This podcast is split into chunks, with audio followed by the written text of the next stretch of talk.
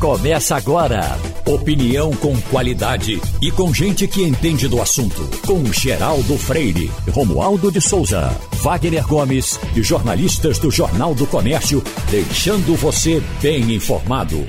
Passando a Limpo. Passando a Limpo de hoje conta com as participações de Ivanildo Sampaio, Igor Maciel e de Brasília, Romualdo de Souza. E a gente começa a nossa conversa de hoje exatamente pela capital federal, Romualdo, porque você, como o embaixador da Argentina no Passando a Limpo, você pode trazer para a gente, inicialmente, como é que está sendo essa repercussão no nosso país hermano a respeito dessa dispensa feita pelo governo de Jair Bolsonaro do apoio oferecido pela Argentina às vítimas das fortes chuvas que atingem a Bahia nos últimos dias. Lembrando bem, e eu gosto de enfatizar sempre, evidentemente, que o Brasil tem condições, sim, de atender a tragédias dessa natureza, como já ocorreu em outras partes do país, em outras épocas, e como ocorre eh, sempre praticamente nessa época do ano, principalmente na região sudeste. Né? Não que o Brasil não tenha condições de atender. Mas essa recusa, Romualdo de Souza, como é que está repercutindo? Bom dia para você. Bom, bom dia, buenos dias para todos. Olha, o governo da Argentina ofereceu profissionais especializados em logística, em apoio psicológico, vítimas, atendimento a vítimas da enchente, mas aí o governo brasileiro disse que não, que não precisava. Não precisava porque o Brasil está, numa, está enfrentando é, a situação de enchentes, sobretudo no Nordeste, com mobilização interna, com recursos financeiros e com o pessoal necessário. Essa foi a resposta é, do Ministério das Relações Exteriores ao embaixador da Argentina no Brasil, Daniel Scioli. Nesse fato. Agora vamos à Argentina. Hoje de manhã o, o jornal El Clarim diz que Brasil esnoba ajuda Argentina para vítimas das enchentes. E o jornal impresso tem várias fotos de enchentes no sul da Bahia. O jornal online tem muitos vídeos, inclusive vídeos tirados eh, de um satélite que está à disposição do Ministério da Defesa, que não tem esse nome, mas da Defesa Argentina e hoje pela manhã eu falei com a rádio Cadena 3, que é uma rede de rádios na Argentina. O que os comunicadores disseram foi o seguinte: que há um certo receio, pelo menos, olha, o que eu vi da Argentina, que há um certo receio de que o governo brasileiro, comandado pelo presidente Jair Bolsonaro, receba ajuda do governo do presidente que foi, eh, digamos, rechaçado por Bolsonaro. Lembremos-nos, pois, que quando foi na campanha eleitoral, o presidente Jair Bolsonaro manifestou apoio à candidatura de Maurício Macri. Macri perdeu para Fernandes, Alberto Fernandes, essa coligação Alberto Fernandes-Cristina Kirchner. Então, a partir daquele instante, o presidente brasileiro passou a ser um opositor ao governo argentino. O Ministério das Relações do Brasil recebeu a carta do embaixador Daniel Scioli, Cioli ofereceu não apenas essa ajuda humanitária, mas até, se necessário for, eh, outros eh, apoios, inclusive internacionais. E na prática, o governo brasileiro disse: não, nós não precisamos, nós temos recursos humanos e financeiros. A imprensa argentina diz que Bolsonaro esnobou a ajuda argentina. O governo brasileiro diz que já está tratando o caso como deve.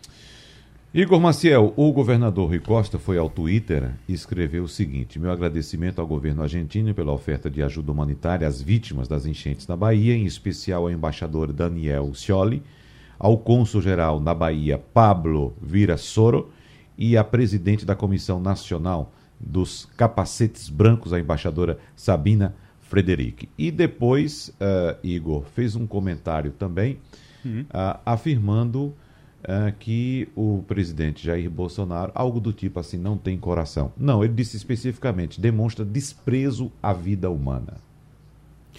Olha, é, primeiro bom dia, Wagner, Vanildo, Romualdo, os ouvintes.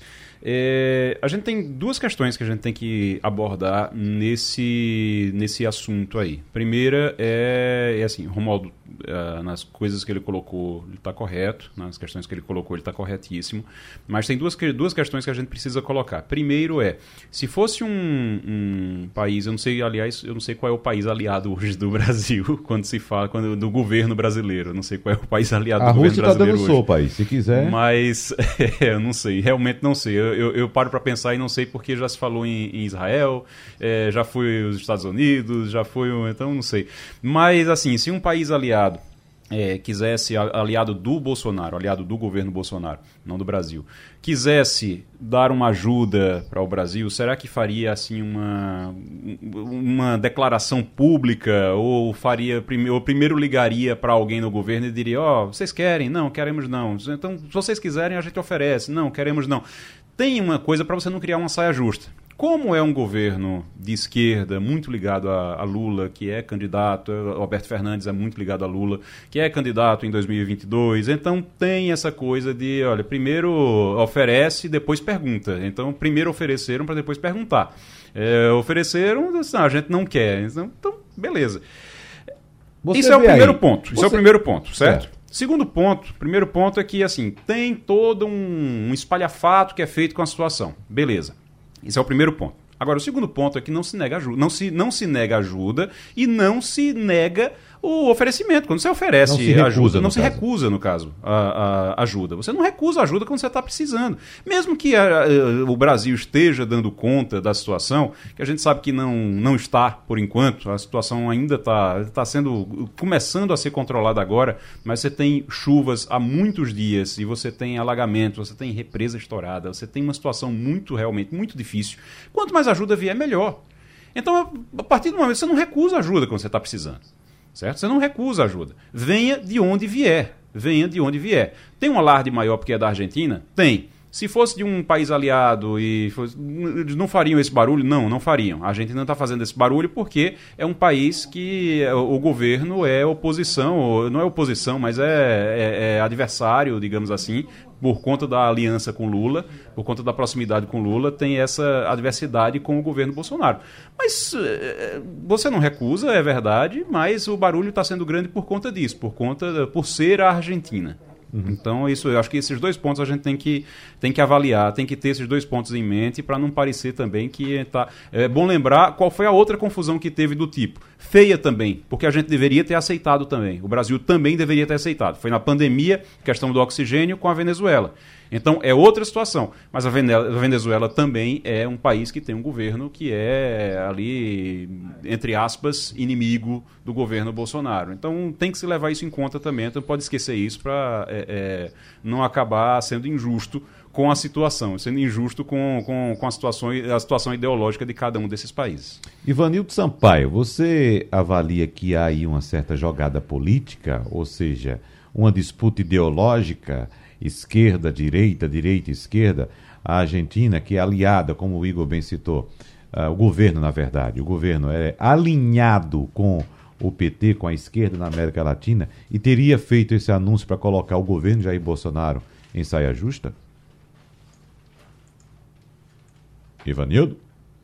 Bom, então eu vou devolver essa pergunta para Romualdo de Souza. Teria ocorrido essa jogada política, Romualdo?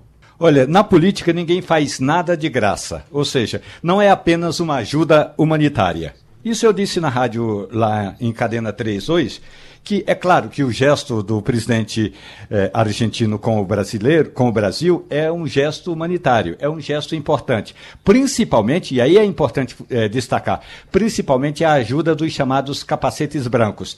Tem os capacetes brancos e os capacetes azuis da ONU. Os azuis são aquelas tropas como a MINUSTAH que o Brasil eh, mandou para, por exemplo, o Haiti durante uh, muito tempo naquele conflito, quando havia conflitos internos internos e os conflitos não cessaram, e depois, quando o, o Haiti padecia em função daquele terremoto de 13 de janeiro de 2010. Esses são os capacetes azuis. Os capacetes brancos são é, profissionais é, e aí, inclusive, profissionais da área de comunicação, que ajudam na mobilização. São profissionais que, se colocam à disposição dessas forças humanitárias para recuperar é, estradas ou estados que tenham passado por alguma catástrofe. Quando Alberto Fernandes oferece, ele não telefona para o presidente Jair Bolsonaro. Não foi um telefonema de Alberto Fernandes para Bolsonaro. Foi um comunicado ofici oficial da Caça Roçada para o Palácio do Planalto, ou seja, via Itamaraty. Então, claro que foi uma oferta eh, com a mão estendida, mas para fazer fotografia também. Ivanildo Sampaio, nos escuta agora? Sim, eu estou escutando. Certo. Ô, ô Wagner, Oi. bom dia primeiro para você, para os companheiros da bancada, para os ouvintes. O que eu acho que faltou aí, Wagner, foi, foi um pouco mais de jogo de cintura da nossa diplomacia. Você não fecha uma porta quando se oferece ajuda. Você poderia não aceitar no momento e dizer, olha, no momento ainda não estamos precisando, mas qualquer coisa, muito obrigado aos nossos irmãos argentinos, enfim. Fazia aquela conversa que não diz nada, mas não fechava uma porta. No entanto, o nosso governo tem um empate, não sabe por quê, tem uma diplomacia é, é, mesquinha e incompetente, e deixa sempre a gente numa, numa fita ruim é, perto o resto do mundo. Se tem uma miséria no Brasil, tem uma catástrofe, morrem não sei quantas pessoas, se oferece ajuda e o país não aceita. E mesmo assim o presidente está passando férias a 3 mil quilômetros de distância. Enfim, faltou diplomacia. É, Ivanildo, Ivanildo traz a, a, sabedoria da experiência, né? É, Porque exatamente. é exatamente isso, é exatamente isso. A gente sabe que tem uma jogada política, sabe. Tem uma jogada política ali. Ah, mas a mão está estendida e foi feito de, de, ali de bom. Foi feito de coração, foi, foi de verdade. Então você fica ali, simplesmente você diz: olha, ótimo, muito obrigado. Se a gente precisar, a gente chama vocês, não se preocupem. Pronto. Faltou frieza tá e habilidade é. política para responder. Né? Exatamente. Né? Para agradecer. Exatamente. Muito obrigado. Porque a gente sabe muito bem que o Brasil tem condições de dar a gente, conta. A gente tá? colocou aqui o problema qual é, os, do, os problemas quais são, é. e Ivanildo trouxe a solução. Agora, tá? Igor, em relação a esse Deveria outro ponto sido, né? que Ivanildo citou agora, que o presidente está em férias, evidentemente, a gente até sabe que o governo uhum. funciona melhor quando Jair Bolsonaro não está atuando, quando ele não está trabalhando. Quanto menos entrevista ele dá, melhor. Quanto menos ele fala fala, é. ele sem falar já ajuda bastante. Né? Agora, veja só, o, é, é, é, tá certo que ele pode ter enviado uma equipe de ministros, os ministros podem resolver, pode é, liberar recursos e tal. Agora, você é, não estar nesse momento presente, você não aproveitar esse momento, eu não digo nenhuma questão de aproveitamento político, mas você não utilizar esse momento para marcar sua presença, se solidarizar com as pessoas, eu acho semelhante a, por exemplo, um pai ou responsável por uma criança, que, por exemplo, a criança, você está em, está em um bairro, né, fazendo uma confraternização com os amigos, alguém liga, olha, seu filho está doente, está indo para o hospital agora. Né? Ele pode dar toda assistência. Ele não é médico, ele é, pode dizer: olha, é. vou mandar uma ambulância para ir, vou pagar a entrada no hospital, tá tudo resolvido. O médico já está pago, já passa um pix pro médico aqui, vai ser resolvido. Mas vou ficar aqui no bar bebendo. Mas vou ficar aqui no bar bebendo.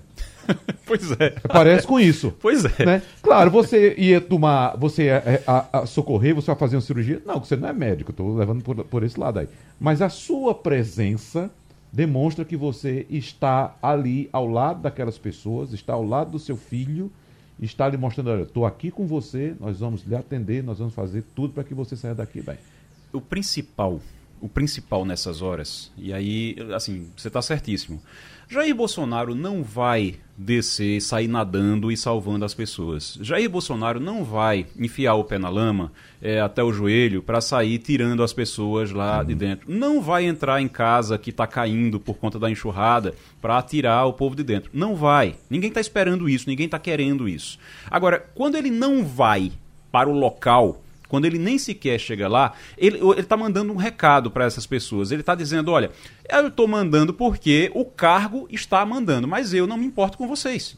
O que ele está dizendo é: estou mandando dinheiro, e aliás, inclusive, tem uma, uma, uma questão aí que estão dizendo que o governo mandou 200 milhões para a Bahia, é mentira não mandou 200 milhões, ele mandou 200 milhões para o Brasil. São vários, vários estados, estados, são vários estados que estão recebendo, são 200 milhões, se eu não me engano, para a Bahia foram 80 milhões 80 e para o Nordeste. 80 para o Nordeste, né? Para o Nordeste. E segundo o, o Rui Costa já disse, disse que não dá para nada. Diz que esses 80 milhões não vai dar para nada. 200 já era pouco e 80 milhões é que não dá para nada mesmo para uhum. resolver os problemas que ele está com que ele tá tendo lá. Agora, quando ele não vai para lá, quando ele não vai, quando ele diz, ah, mandei dinheiro, ah, mandei os ministros irem aí, ah, mandei. Ele está dizendo ao povo ali, ele está dizendo, olha, eu sei que vocês estão com um problema, mas eu não me importo não, porque eu estou aqui no, de férias, eu estou aqui andando de moto aquática, de jet ski, e eu não me importo com, com isso não. Eu estou mandando para vocês porque eu sou obrigado, porque eu sou presidente. O que ele está dizendo é isso, é feito o pai que ó, tô mandando a ambulância aí, eu tô mandando dinheiro para pagar a conta do hospital porque eu sou o pai, eu sou obrigado. Mas me importar com você, eu não me importo não, que eu não vou nem aí, que eu não tô preocupado. Na verdade, o que passa é isso. É. Eu não estou preocupado com vocês. Uhum. E isso é muito sério, vindo de uma pessoa que ocupa um cargo de presidente da República, de chefe de, de, de governo, de chefe de Estado. Isso é muito sério. O preço dos imóveis residenciais tende a subir em ritmo mais moderado no ano que vem, depois dos aumentos deste ano, segundo empresários e analistas do setor. O principal motivo para a alta nos preços neste ano foi a disparada nos custos dos materiais de construção, especialmente aço e cimento, que levou as incorporadoras a repassar a diferença para os consumidores, visando, evidentemente, preservar suas margens. Então, o Índice Nacional de Custos da Construção, o INCC, avançou 14 14,7% no período de 12 meses até novembro deste ano, e alguns itens pesaram ainda mais, como foi o caso dos materiais metálicos. Este insumo, você tem ideia, subiu 58% no mesmo período. Vamos conversar um pouco mais sobre esse assunto com o diretor do Sindicato da Habitação de Pernambuco, Secov, Frederico Mendonça, porque, diretor Frederico Mendonça, a gente fica claro, assustado com esses números, né? disparada que houve nesse ano de 2021. Mas eu confirmo que aqui em Pernambuco a tendência deve ser essa mesmo, um crescimento, se houver, mais moderado? Bom dia para o senhor. Bom dia a todos que fazem a Rádio Jornal do Comércio e os ouvintes que nos assistem agora. Viu? Obrigado pelo convite. É, o que acontece é o seguinte, é, o mercado imobiliário ele já vinha há alguns anos é, com os preços no mesmo patamar, uma vez que nesses anos, desde 2016 para cá, é, a gente vinha enfrentando uma, diria assim, uma crise, né, vamos dizer assim. Com o advento da pandemia, lá no início do ano passado, início de 2000, o valor dos imóveis até caiu, né? E isso houve uma, uma, uma, uma, um reflexo negativo, porque as construtoras passaram a sofrer bastante, porque não conseguiam praticamente repassar nem o, o, o que elas precisavam de, eh, eh, de repassar para justificar a operação. Né? Então agora, com, quando as coisas começam a voltar ao normal, o que as construtoras fizeram foi nada mais, nada menos do que repassar o, o, o, o aumento dos produtos, especialmente produtos como ferro e como cimento. Então, é isso que a gente vive, é por isso que houve uma, um aumento dos, dos preços dos imóveis. Igor Maciel. Eu, primeiro, bom dia. Agora, eu queria, eu queria saber, é, as pessoas que estão nos ouvindo agora, elas querem saber, olha, vai é, ter uma estabilização, do, vai ter uma estabilidade desses preços, é, é, o momento de comprar, vai ser o momento de comprar agora, vai ser o momento, quem quiser investir, é o momento de investir também em imóveis? Como é que vocês. Existe um espaço para isso, na, na, na, segundo, pelo que vocês entendem? Igor, o que acontece é o seguinte: é, o momento está bom para se comprar imóveis, porque a, a procura ainda não está tão alta. Né? Embora a gente já veja que o mercado ele aqueceu, embora não ainda a ponto que ele certamente vai chegar, e consequentemente vai haver sim possibilidade de imóveis aumentarem bastante de, de, de, de, preço. Né? Então, eu vejo esse momento como um momento interessante de as pessoas comprarem imóvel. Então, pra, só para é, então, a gente entender, esse aumento que a gente teve nos últimos meses eh, foi um aumento, como o Wagner estava dizendo, relacionado, como o senhor estava dizendo também, relacionado a o, o preço dos materiais, o aumento do preço dos materiais, mas não um aumento por conta do, do volume de vendas. A gente Exato. não teve um, um, volume de vendas. Esse volume de vendas, ele ainda vem, é isso. Exatamente. Não houve, vamos dizer assim, aumento da margem de lucro. Esse aumento que houve, que as construtoras nada mais fizeram do que, foi, do que repassar, foi decorrente justamente do aumento dos insumos da construção, como ferro, cimento, etc. Ivanildo Sampaio. Bom dia. Bom dia. Eu gostaria dia. que o senhor falasse um pouco sobre o mercado de usados. Eu moro aqui em Casa Forte. No meu entorno, eu não vejo um edifício, um que seja, que não tenha pendurado 8, 10, 12 placas de vendes, vendes, vendes, quer dizer, apartamentos colocados à venda há mais de um ano em alguns casos. Como é que está esse mercado de, de usados? Muito boa pergunta, Ivanildo. Obrigado. O que acontece é o seguinte: é, existe uma, uma, uma, estatística a nível assim, não só de, de região, mas de Brasil e até do mundo, que o imóvel novo ele representa apenas 2% do mercado. O restante é de imóveis usados, ou seja, 98%. Então, o que é que acontece?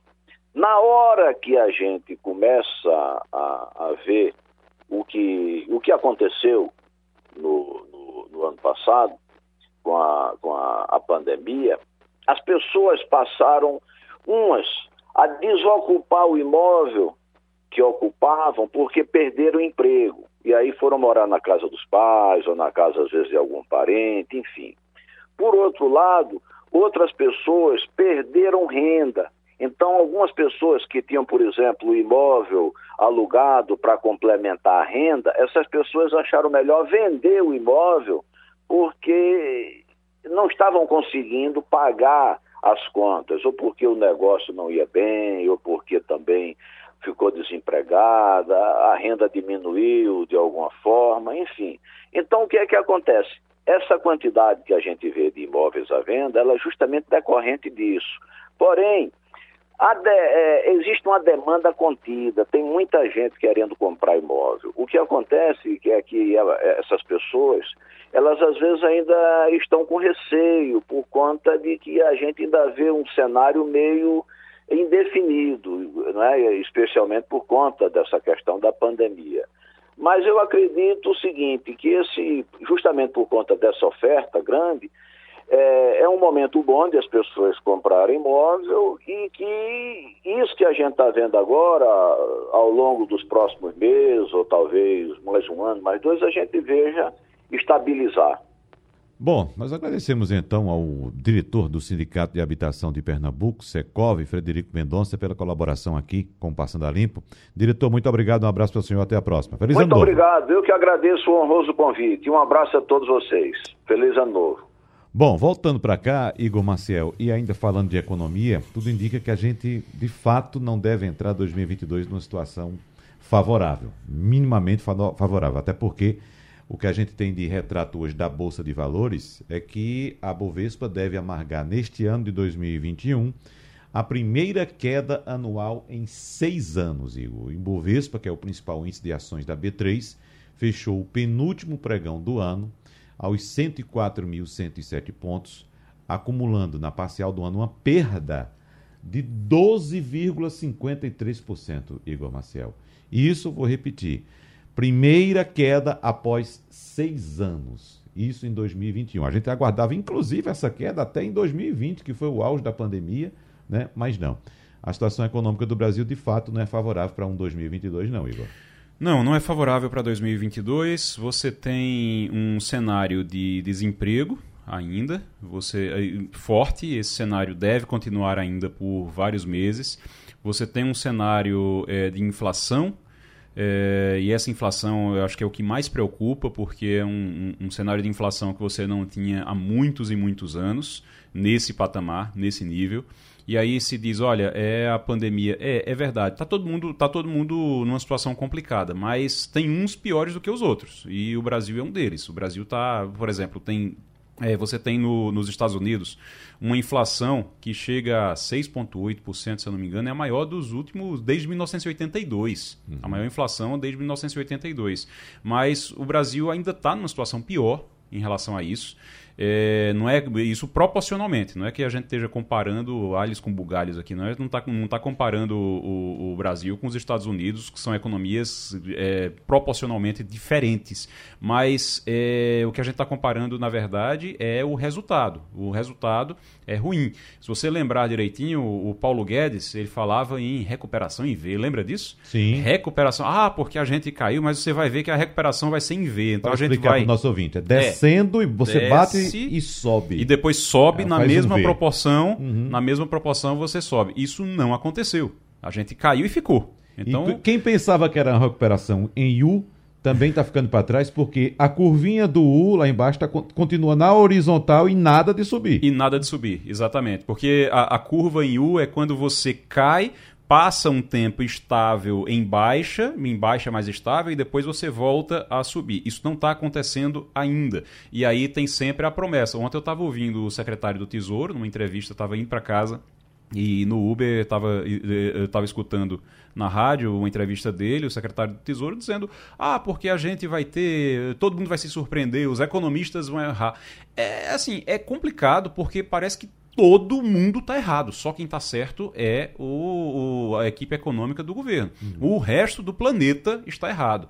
E fica difícil da gente é, acreditar nisso. Aí a gente vem, por exemplo, vê, por exemplo, o, a grande esperança do Jair Bolsonaro, do governo Bolsonaro, que agora é o Auxílio Brasil. Então, só vai pagar o Auxílio Brasil. Quando pagar o Auxílio Brasil, Resolve vai tudo. começar a aquecer a economia, a popularidade do presidente vai melhorar e tudo vai se resolver. Não é bem assim, porque Castilho, Fernando Castilho já falou sobre isso várias vezes é, aqui também no jornal. É, a gente já falou sobre isso também.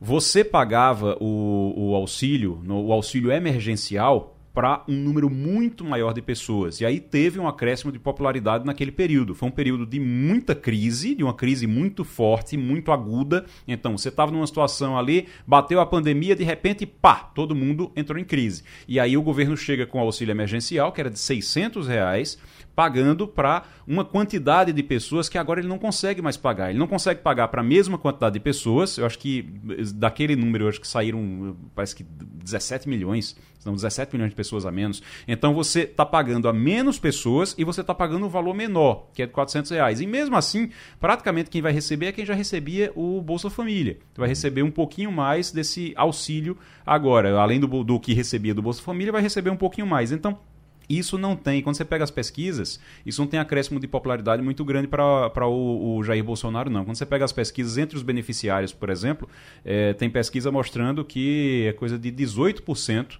é, aprovam é, Bolsonaro, enquanto 61% dizem que votariam em Lula, por exemplo. Então, não é uma situação boa para Bolsonaro também nesse campo.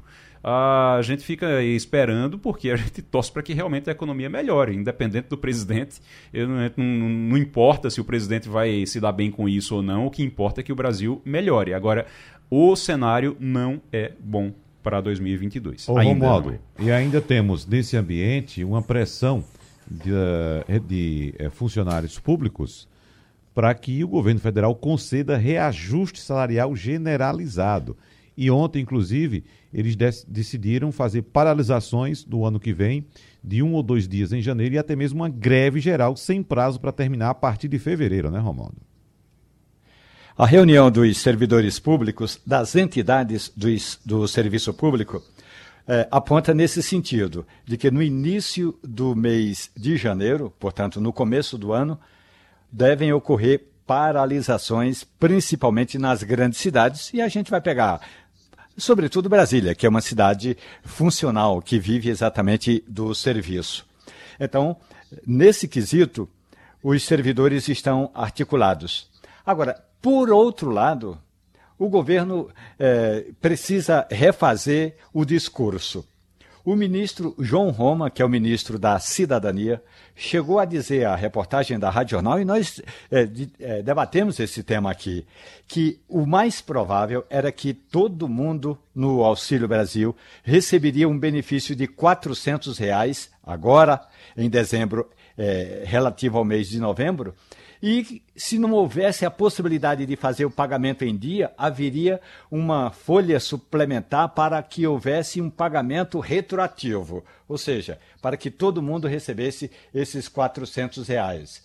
Olhe, olhando assim, no dia de hoje, o Ministério da Cidadania já informou que quem recebeu o benefício em novembro vai, foi um, um, um, valor abaixo, ou seja, menor que R$ reais, que é o valor do novo Auxílio Brasil, e que não tem expectativa de complemento ou de alguma folha complementar. Portanto, pode até ser que agora, com o pagamento de dezembro, que será feito em janeiro, o governo consiga equilibrar essa conta. Mas, levando em consideração o que está em vigor hoje, o Auxílio Brasil não chegou de R$ reais, não chegou para todo mundo, não. Ivanildo, algum comentário? Não, eu só queria lembrar que nós já fomos uma das dez maiores economias do mundo. Hoje estamos lá em cima, 16 ou 18. E a coisa só tende a piorar, infelizmente. É. Bom, vamos voltar para a discussão aqui a respeito da vacina das crianças, Igor Maciel, porque tem até uma entrevista importante hoje no jornal O Globo, de uma virologista chamada Clarissa Damasso, que faz um alerta importante. Ela diz que não imunizar as crianças traz não apenas riscos para essas crianças, mas para toda a população. Ela usa um termo interessante. Ela diz: sem vacina, as crianças são depósitos de vírus. E é impressionante, Romualdo de Souza, como o governo protela ao máximo que pode a vacinação das crianças. O governo sabe que vai ter que vacinar, né? Inclusive já a nota técnica do próprio Ministério da Saúde, em resposta ao Supremo Tribunal Federal, de que a vacina para as crianças foi testada, está sendo utilizada e é segura. Então o governo sabe que vai ter que aplicar. Mas fica com o pé em cima, Romualdo, para não liberar a vacinação das crianças. Se o nosso ouvinte que respondeu à consulta pública, porque eu respondi à consulta pública, mas se o nosso ouvinte é, sentar-se à cadeira e analisar bem a nota, a, a, aquela pesquisa que é feita pelo Ministério da Saúde, faltou no mínimo alguém para corrigir alguns deslizes do português, mas isso é de menos.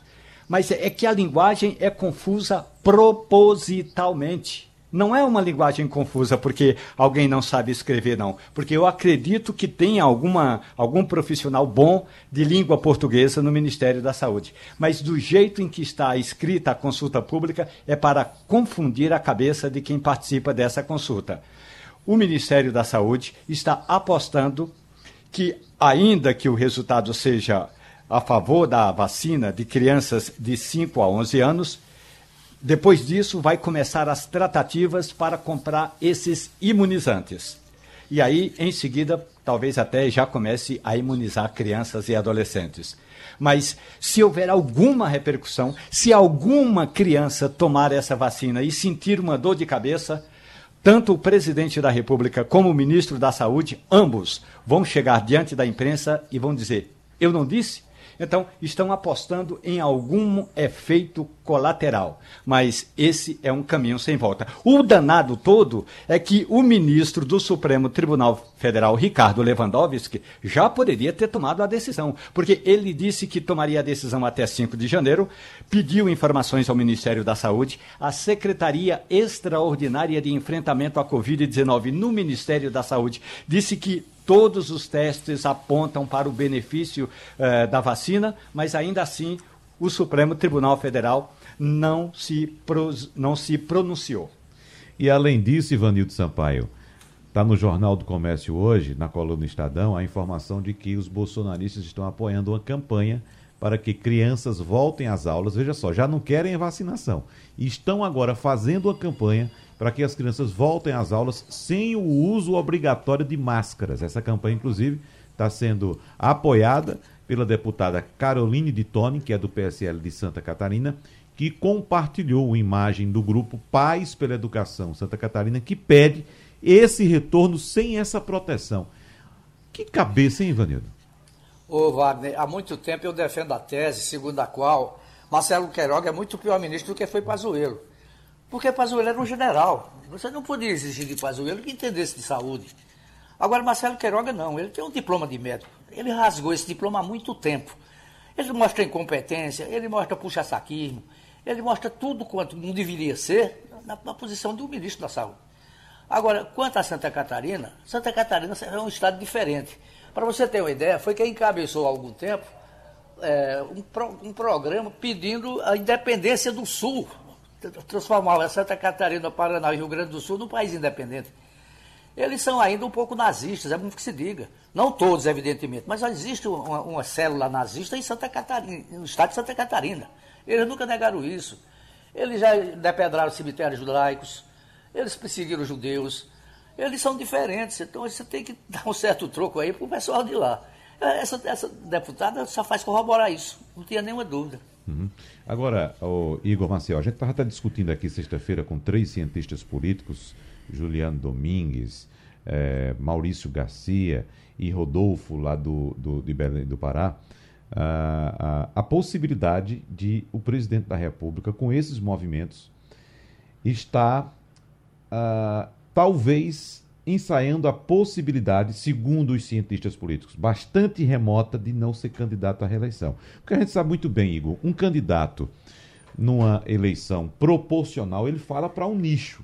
Vamos uhum. supor que seja um candidato que vai defender as causas do futebol. Ele vai falar para os torcedores de futebol apaixonados. Um candidato que vai defender uma certa categoria de funcionalismo público. Vai falar para aquela categoria, por exemplo, policiais, tem muito, né? Isso. E no caso de um candidato majoritário que simplesmente adota um discurso que atende apenas a um nicho, a um grupo, e esse nicho é minoritário, a gente fica desconfiando. Será que esse cara quer de fato ganhar a eleição?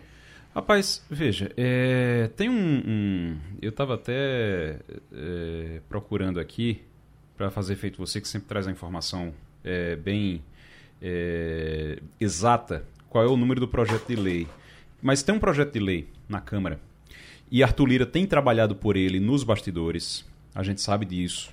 É, esse, esse projeto é o seguinte: esse projeto ele diz que todo ex-presidente da República vira automaticamente senador vitalício, certo? Então, é, o que é que a gente teria se esse projeto é uma, é uma, na verdade, é uma proposta de emenda à Constituição. Essa proposta, ela está aqui, achei ela. É a proposta é, número 100 e, não, é a proposta 344 de 2013. 344 de 2013, a PEC, proposta de emenda à Constituição. Essa proposta, ela estava engavetada fazia um tempão, ninguém falava nela, e aí Arthur Lira desengavetou e de vez em quando ele está com ela debaixo do braço e conversando com um, conversando com o outro. Qual é a, a, a, a minha tese? Isso é uma tese, tá? Não é nada, é, é, não é uma análise em cima de, de fatos, em cima de, de, de, uma realidade, não é algo que seja realmente, não é algo que a gente possa dizer, ah, realmente isso deve acontecer. Não, não é, certo? É algo remoto. Mas vamos imaginar. Vamos imaginar. Uh, digamos que Arthur Lira passe, consiga aprovar essa PEC lá no Congresso. A proposta de emenda à Constituição diz que todo ex-presidente vira senador vitalício. E aí, como senador vitalício, ele vai ter foro privilegiado, ele não vai votar, ele não vota, certo? Mas, como, mas ele vai ter foro privilegiado, vai ter algumas benesses que ele não teria sendo apenas ex-presidente. Ele teria mais, sendo senador vitalício. Ele seria um membro do Congresso. E aí seria inclusive defendido pelo Congresso se tiver qualquer problema. Teria plano de saúde, teria tudo lá. Então, o que é que, o que, é que poderia acontecer? Digamos que essa PEC seja aprovada. E aí Bolsonaro teria um cargo de senador vitalício garantido. Esse cargo também iria para Dilma, iria para Collor, para Sarney. Collor já é senador, mas viraria senador vitalício se quisesse. É, ia para Sarney, iria para Lula, para todo mundo, certo? Todos os ex-presidentes receberiam esse, esse benefício de virar senador vitalício.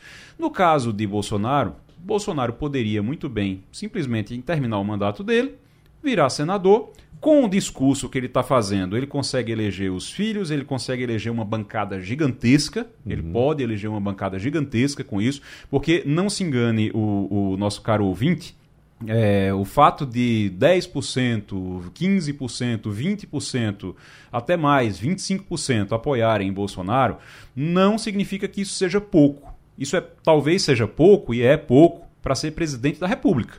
Mas para ser senador, deputado, para fazer uma bancada grande, é uma imensidão de é, votos. Por isso que os partidos correram tanto atrás dele, inclusive Exatamente. o PL conseguiu filiá-lo. É né? uma imensidão de votos. É. Então, assim, pegue o eleitorado, sei lá, do Recife. A gente tem aqui o quê? Um milhão de eleitores aqui no Recife? Recife tem um milhão e meio de habitantes, 900 mil 900 eleitores. mil eleitores. 980 mil, Mas vamos pegar, de cada um milhão de eleitores que você tiver no Brasil, 25% dá 250 mil. 250 mil aqui em Pernambuco dá para eleger dois deputados com folga, dois ou três deputados. E com um pouquinho mais de aperto, dependendo da coligação, dá para eleger até uns três ou quatro deputados, com 250 mil, mil votos. Três ou quatro deputados já é uma parcela grande da bancada que tem 25. Então você imagine aí quantas pessoas podem se beneficiar uhum. desses votos. Então, é uma tese, é algo assim que pode acontecer, eu não digo que é algo provável, mas é algo que pode acontecer, mas imagine se isso acontecer. Tem outra questão. Se Bolsonaro não for, não for candidato a presidente, atrapalha e muito nosso nosso o ex-presidente Luiz Inácio Lula, Lula da Silva. Exatamente. Atrapalha muito, porque os votos que Lula, a maior, maior, parte, grande parte dos votos de Lula hoje dependem de Bolsonaro para poder dizer, olha, ele é o anti-Bolsonaro. Ele é o anti-Bolsonaro. Se Bolsonaro não for candidato, Lula vai perder uma é. boa parte dos votos. E como diz o colunista Meval Pereira hoje, Igor. E aí o antipetismo pega, viu? É, exatamente. O antipetismo pega de novo. Pega de novo, exatamente. É. Então a melhor forma de. Se o bolsonarismo não quer eleger Lula, a melhor forma de não eleger Lula é Bolsonaro não sendo candidato. Não sendo candidato, é? exatamente. Como diz inclusive o colunista Meval Pereira hoje, Bolsonaro ajuda Lula. É. Não é isso? E Lula ajuda Bolsonaro. É, exatamente. Agora, Ivanildo Sampaio, veja só, teríamos aí, vamos supor na possibilidade desse projeto ser aprovado e de Bolsonaro não ser candidato, teríamos aí mais sete senadores. Seriam eles Sarney, Collor, Fernando Henrique, Lula, Dilma, Temer e, se for o caso, Bolsonaro. Isso me parece, é a minha opinião, viu, Ivanildo Sampaio? Quero saber a sua. Isso me parece coisa de republiqueta, né? Criar cargo cargo vitalício de senador para ex-presidente da República. Pois é, tinha que partir de Arthur Lira isso, né? Veja bem, eu acho que três senadores para cada estado já é demais. Bastavam dois. Para que um estado como o Acre tenha três senadores com o que eles custam à, nação, ao, a mim, a você, ao contribuinte. O Amapá com três senadores. Meu Deus do céu, não tem a menor necessidade. Bastavam dois e olhe, olhe. Não é? Eu não, não, não sei, não, não, conheço com profundidade a legislação norte-americana. O Brasil copia muito de lá. Não sei quantos senadores tem cada estado nos Estados Unidos, mas me parece que são dois. Tem, lá eles têm os senadores, os senados estaduais também, que é outra coisa. Mas o Senado Federal, não sei se são três. Acho que nenhum país do mundo tem três senadores, só o Brasil. Então você vai criar mais os cargos vitais. É o antigo senador biônico que nós tínhamos, criado por gás. Eu lembro do senador biônico? Gásio criou o senador biônico e você colocou lá algumas pessoas para que o governo fizesse, tivesse maioria no Congresso.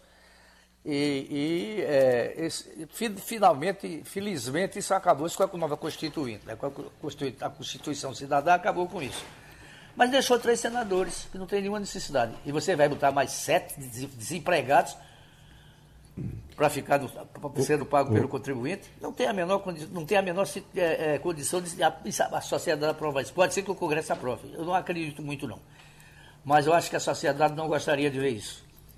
O, só uma, um, um adendo aqui, eu estou lendo, eu, eu vim ler a PEC, a proposta de emenda à Constituição, é a número 344A de 2013. E uma coisa me chamou a atenção aqui, olha, no artigo 14, parágrafo 5 Aí ele passa a, a ficar, a, ele passa a existir a seguinte, no parágrafo 5 é o parágrafo 5 A. Aí diz: são inelegíveis os ex-presidentes da República que ascenderem ao cargo de senador vitalício. Uhum. Ou seja, se é, Lula teria o direito, mas poderia querer continuar sendo candidato, não então não poderia é, assumir. Escolhe. Mas quem assumir o cargo de senador vitalício não pode não mais pode ser candidato, não pode mais concorrer à eleição. Romualdo de Souza, para fechar, fechar essa questão, diga aí. Rapidamente. Ô, Ivanildo, você está falando aí em despesa dos senadores vitalícios? Ivanildo, os ex-presidentes já custam muito mais que um senador da República. Ivanildo, o Brasil gastou no ano passado, quase 4 milhões de reais, com Sarney, Fernando Fernando Collor, Fernando Henrique, Lula, Dilma e Temer. Ou seja, esses ex-presidentes que ficam zanzando para cima e para baixo, e não é só no Brasil, não, é para fora do exterior também. Quando eles fazem viagem para o exterior, somos nós que pagamos. Portanto, se é para falar de despesa, Ivanildo, é melhor também acabar com a despesa. Por que, que a gente tem de pagar a segurança de ex-presidente da República?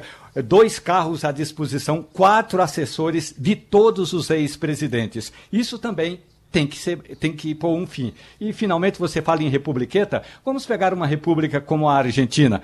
Na República da Argentina, cada província, que é o correspondente a um estado, cada província tem três senadores, além da capital Buenos Aires, que tem mais três senadores, e o Senado é presidido pela vice-presidente da República, como nos Estados Unidos. Ou seja, é, essa história de três senadores também impera por aqui na América Latina.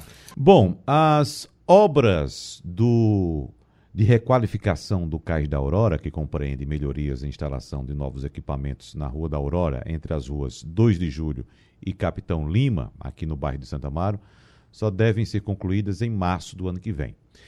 Essa notícia que deixa muita gente um pouco triste, né? mas tem uma notícia positiva que é a abertura, pelo menos, de uma parte do Parque uh, das Graças. Igor Maciel, inclusive, passou por lá Ontem ou hoje, Igor? Passei hoje. Eu acho é. que foi, foi inaugurado ontem, né? Mas passei essa hoje. Essa parte. Essa parte. Eu, eu acho é. que eu, eu não. Eu, eu, vejo lá de, de lá do, do, do, da minha varanda, eu vejo a obra toda. E eu acho que deve ser mais ou menos um terço que foi inaugurado. Eu acho que um terço, talvez um pouquinho mais de um terço mas um terço ali inaugurado e o que foi inaugurado até agora está muito, muito bom. Você tem uma passagem para carros, para bicicletas, para pedestres, tem área para criança, está bem interessante realmente ali. É bem na beira do rio, do lado das Graças ali, entre a Ponte da Torre e a Ponte da Capunga. Bem interessante, realmente eu passei desse hoje, eh, quando estava descendo ali, aí entrei, dei uma olhada e, e antes de vir para cá, está bem, bem interessante, bem é, bonito. A gente fica com ansiedade para saber quando é que essas obras ficam prontas, né? Que a gente vê uhum. primeiro o anúncio, né? Depois a assinatura de ordem de serviço, o início das obras, enfim, tem um prazo que nunca é cumprido, né? Prazo é. de obra pública, infelizmente, nunca é cumprido. A gente sabe que reforma, construção, até na área privada, às vezes não conta com um cronograma exatamente preciso. Né? porque depende de muita coisa, né? Até de chuva, muita né? coisa. Até chuva é. atrapalha. Mas vamos saber exatamente agora do presidente da autarquia de urbanização do Recife, a URB, Luiz Henrique Lira, é, o que é que de fato está atrapalhando agora a conclusão, por exemplo, do Cais da Aurora, presidente? Bom dia para o senhor. Bom dia, Wagner. Primeiro dizer que a satisfação está aqui online no programa de vocês, que tem audiência importante na cidade. Nossos engenheiros aqui, a gente quando sai para visitar a obra está sempre ligado na Rádio Jornal, ouvindo vocês. Muito obrigado. E a gente não pode estar tá sempre ouvindo, porque no horário do programa a gente está aqui na sala discutindo os problemas e não está podendo ouvir o rádio. Mas uhum. é sempre bom é, ter a ajuda de vocês para divulgar as obras que a gente está realizando. No caso da Aurora, é, são duas obras, né?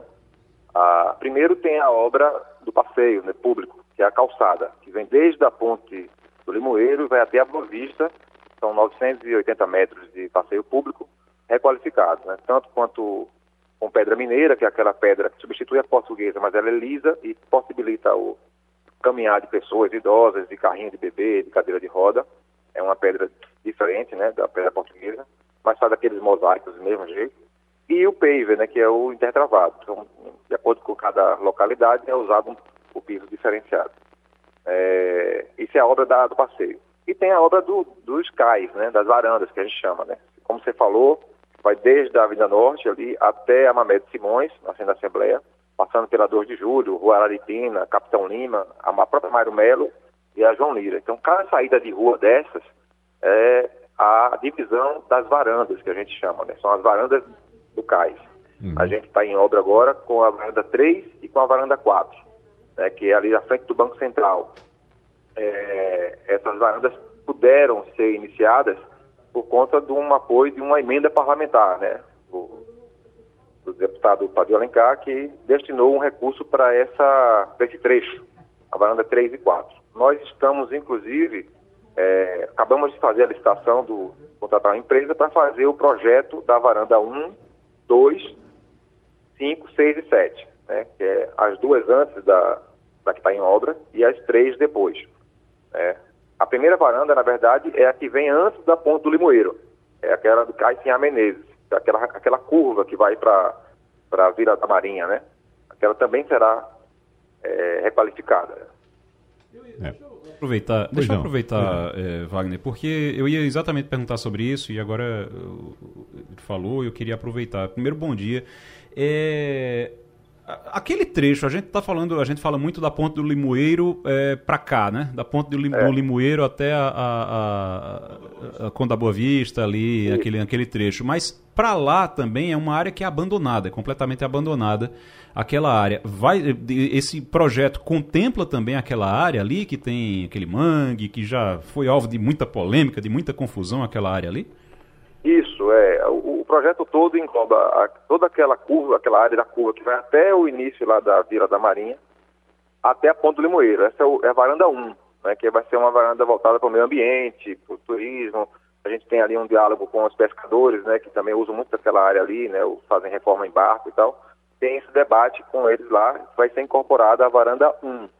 Depois da Ponta do Limoeiro, é, que é a varanda 2, né? É, inclusive onde tem aquela que antes era a Associação de Cimento Portland, né, que tem ali na passou depois de um tempo sendo a Secretaria de Inovação Urbana, né, que também já não já não vai ficar mais lá, vai para uma outra localidade. Ali é a varanda 2, é o início da efetivamente da Roda Aurora. Uhum. A varanda 3 e 4 está sendo é, já requalificada, está em obras. É onde tem o obelisco, né? Tem um obelisco e tem um posto da Guarda Municipal já em funcionamento e já tem um skate park pronto, né? já sendo utilizado pela população. É, as pessoas confundem um pouco, né, que está em obra calçada e está em obra só aquele trecho, porque são duas obras diferentes, que são vizinhas, digamos assim. Né? É. Ivanildo Sampaio. Oh, bom dia, doutor Ira. Ainda dando continuidade nessa pergunta do Igor, eu gostaria que o senhor falasse sobre um projeto que se badalou muito, se falou muito dele, e depois se botou uma pedra em cima e ninguém tocou mais no assunto, que era a requalificação da Cruz Cabugá, inclusive passando pela via, aquela, é, a Vila da Marinha. Esse projeto morreu, não andou mais, não é, não é viável, o que é que aconteceu com ele? Na verdade, eu, eu participei pouco, nós aqui da OB, é, do projeto, da ideia do projeto, da discussão, porque isso estava sendo é, discutido na época pelo Instituto Pelópolis da, Silveira, né, da cidade, a Secretaria de Planejamento Urbano e é, a gente participou, não teria como te dar informação atualmente como está o andamento. É, a gente está cuidando ali da, da Aurora, né, da Suassuna, também com calçada, Gervásio Pires. Nossa intervenção tem sido nesses trechos de passeios públicos, entendeu? O lugar continua como está? É, a, não, não temos conhecimento de, de, um andamento de novidade em relação a Cuscabugá e a Vila da, da Marinha. É. Então vamos lá, vamos torcer que de fato essas obras fiquem prontas, porque como eu disse, presidente, agora há pouco, de fato a gente fica ansioso para que tudo fique logo arrumado. É? Então nós queremos agradecer a presença do senhor aqui no nosso Passando a Limpo, Luiz Henrique Lira, que é presidente da Autarquia de Urbanização do Recife Alves. Presidente, obrigado, um abraço para o senhor Freza Nova. Wagner, se eu puder, posso dar um agradecimento aqui? Fique à vontade. Eu queria agradecer é, no todo o entorno aqui da URB, todos os nossos engenheiros, engenheiras, arquitetos, arquitetas, advogados, jurídicos, a comissão de licitação, financeiro, toda a equipe nossa que construiu aqui e também os que nos coordenam, né? Esses são os que a gente coordena. E também a secretária, o prefeito João Campos, o secretário de Planejamento, Finanças, tudo, todo mundo que contribuiu para que a URB desse o resultado que deu esse ano 2021. E desejar feliz ano novo para todos. Muito obrigado, presidente, para o senhor também. Bom, voltamos para cá e vamos agora trazer a informação de que um navio de cruzeiro, o MSC Esplêndida, alterou o roteiro inicial e atracou às pressas, agora há pouco, no Porto de Santos, no litoral de São Paulo, devido aos casos de Covid registrados em tripulantes e passageiros. A escala não programada ocorreu em meio ao cruzeiro de Réveillon, que partiu do próprio Porto de Santos e que teria a virada do ano no Rio de Janeiro. Então, a MSC e a Anvisa ainda não se posicionaram sobre o assunto.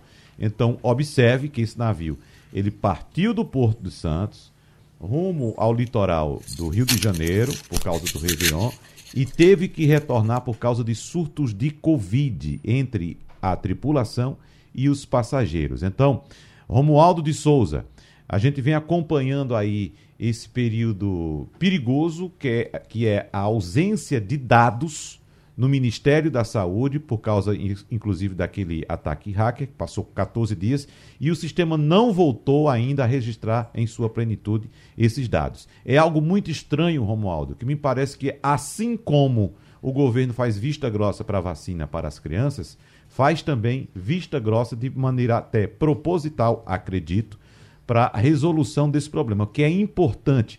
O sistema de saúde ele tem que saber onde o problema está ocorrendo, através de dados, através de informações, para poder agir. E o que a gente vem acompanhando até agora, informações uh, dão conta de aumento de casos de Covid, essas informações chegam de laboratórios da iniciativa privada, que estão fazendo muitos testes acima do que vinha ocorrendo, por exemplo, no mês de novembro, Romualdo de Souza.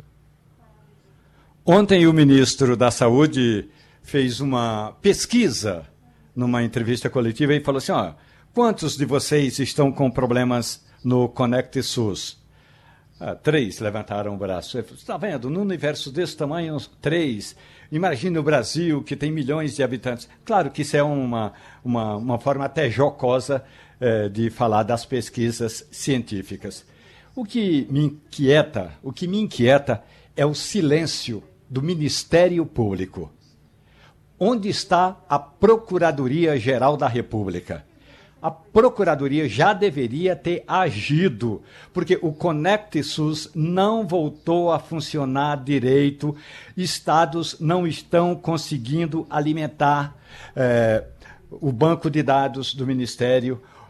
Nem todo mundo, nem todo cidadão consegue acessar o seu cartãozinho ali para ver se as vacinas estão todas colocadas, ou quando estão, estão pela metade. Ou, claro que tem gente que está com a informação completa, mas nem todo mundo tem a informação completa. O que significa dizer que o ataque de hacker no início de, de, de dezembro ainda não foi totalmente solucionado e o Brasil está às escuras. Isso me lembra um fato que ocorreu uma vez na cidade de Cuiabá, em 1962, seis horas da tarde. Já estava escurecendo por ali, havia muita queimada na região e um avião Hércules C-130 que tinha partido de Manaus perdeu a rota, vinha, com, vinha para Brasília e perdeu a rota. Não conseguia se localizar, porque não estava conseguindo uh, completar a navegação. Então, o piloto mandou um informe emergencial e o aeroporto, que não tinha iluminação, Cuiabá ainda não era é, o que Cuiabá é hoje. Então, a população foi convidada. Centenas de veículos ficaram à margem é, da pista do aeroporto com as luzes piscando e o Hércules a, e o avião da Força Aérea conseguiu aterrissar. Ou seja, aterrissou porque operou com instrumentos. Hoje, a saúde pública no Brasil nem instrumentos tem. Ivanildo, a informação mais recente de dados aponta que o Brasil teve um aumento de 53% na média móvel de casos de Covid, que é agora de 6.022 infecções por dia. Então, ontem foram registradas 117 mortes pela doença e 9.958 casos. É, Esses números podem ser, Ivanildo, só para complementar, podem ser números represados, já que passamos aí 14 dias sem acesso ao sistema do Ministério da Saúde. O acesso voltou com algumas falhas pontuais, como o Romualdo bem trouxe, para o usuário acessar o cartão de vacinação. Mas as secretarias estaduais de saúde ainda estão com dificuldade de informar esses dados, Ivanildo Sampaio. Era isso que eu ia ressaltar. Pode ser que esses números estejam represados exatamente por conta de não, não, não, não se conseguir é, colocar os dados novos no sistema. Uhum. Eu não sei, se, até porque a tendência era de queda, né, Wagner? Vinha caindo, caindo, Vinha caindo, caindo, o número é. de mortes diminuindo, o número de casos novos caindo, alguns estados sem nenhuma morte. Enfim, é, eu, eu tenho a impressão que são números represados. É. Espero que seja. É. Igor Maciel? É, vamos aguardar para ver como é que vai ser agora, mas é, realmente tem que aguardar para ver. Vamos esperar que seja. Eu concordo com o Ivanildo, vamos esperar. É, esse caso do navio pode ser alguma coisa pontual também. Pode ser, né? mas tem que ficar atento porque quando começou lá na pandemia, é, no início da pandemia, Ah, não. Aqui na pandemia, a gente ainda está na pandemia da, da Covid, mas quando começou, começou também com os navios e essa preocupação com, com navios, que pessoas estavam em cruzeiros, então tem que ter muito cuidado. Cruzeiro, quem já fez um sabe disso, é, você fica muito ali, muito junto. Confinado. Não tem como não aglomerar. É um confinamento. É um confinamento. Né? Não tem é. como não aglomerar é muito difícil você não aglomerar. Os espaços são muito pequenos e todo mundo fica junto, então realmente é muito difícil. Romualdo de Souza, para a gente encerrar, 30 de dezembro, é. penúltimo dia do ano, Brasília já está fechada? Já está fechada faz uma semana que não tem absolutamente nada nessa cidade.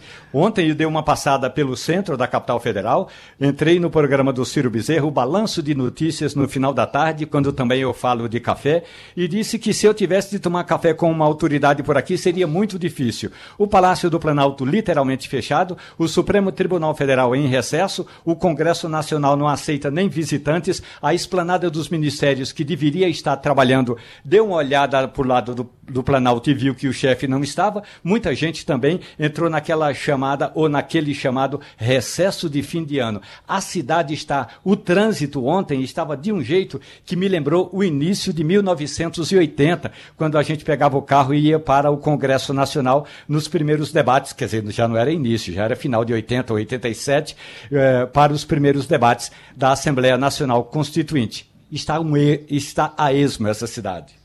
Romualdo de Souza, Ivanildo Sampaio e Igor Maciel, muito obrigado. Abraços para vocês e o Passando a Limpo volta amanhã. Você ouviu opinião com qualidade e com gente que entende do assunto. Passando a Limpo.